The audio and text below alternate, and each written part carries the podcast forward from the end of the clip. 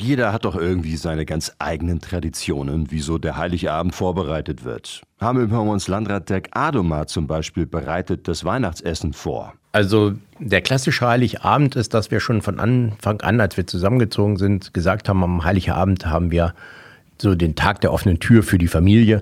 Das heißt, jeder, der kommen möchte, ist bei uns herzlich willkommen. Wir sind nicht böse, wenn jemand nicht kommt und wir machen das ganz einfach. Und dann gibt es bei uns traditionell, es gab mal so ein paar Versuche, Ausweichversuche, immer ein klassisches Gericht. Das sind so eingelegte Hühnerbrüste. Das ist eine Sache, die kann man am Tag vorher vorbereiten. Zubereitungszeit circa eine gute Stunde und dann muss man das am nächsten Tag nur noch in den Backofen schieben. Und das ist der Klassiker und den sich auch unsere mittlerweile erwachsenen Kinder wieder gewünscht haben. Während es also bei einigen morgen sicherlich Kartoffelsalat und Bockwurst gibt, wird es im Hause Adomat eingelegte Hühnerbrüste geben. Denn bin ich überhaupt kein Freund von Kartoffelsalat. Also spätestens an der Stelle steige ich aus. Und bei Bockwürstchen bin ich auch nicht so der richtige Fan von. Also das wäre vielleicht eher nicht so das Essen. Nein, es sollte schon ein gutes Essen sein. Also ich koche natürlich auch sehr gerne, das muss man dazu sagen.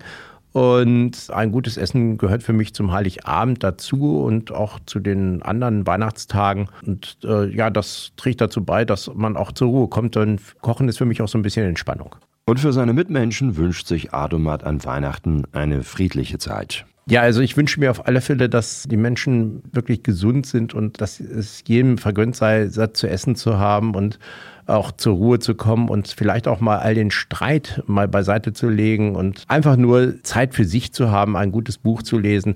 Das ist das, was ich den Menschen wünsche und sich nicht miteinander zu beschäftigen, sondern in sich gekehrt zu sein.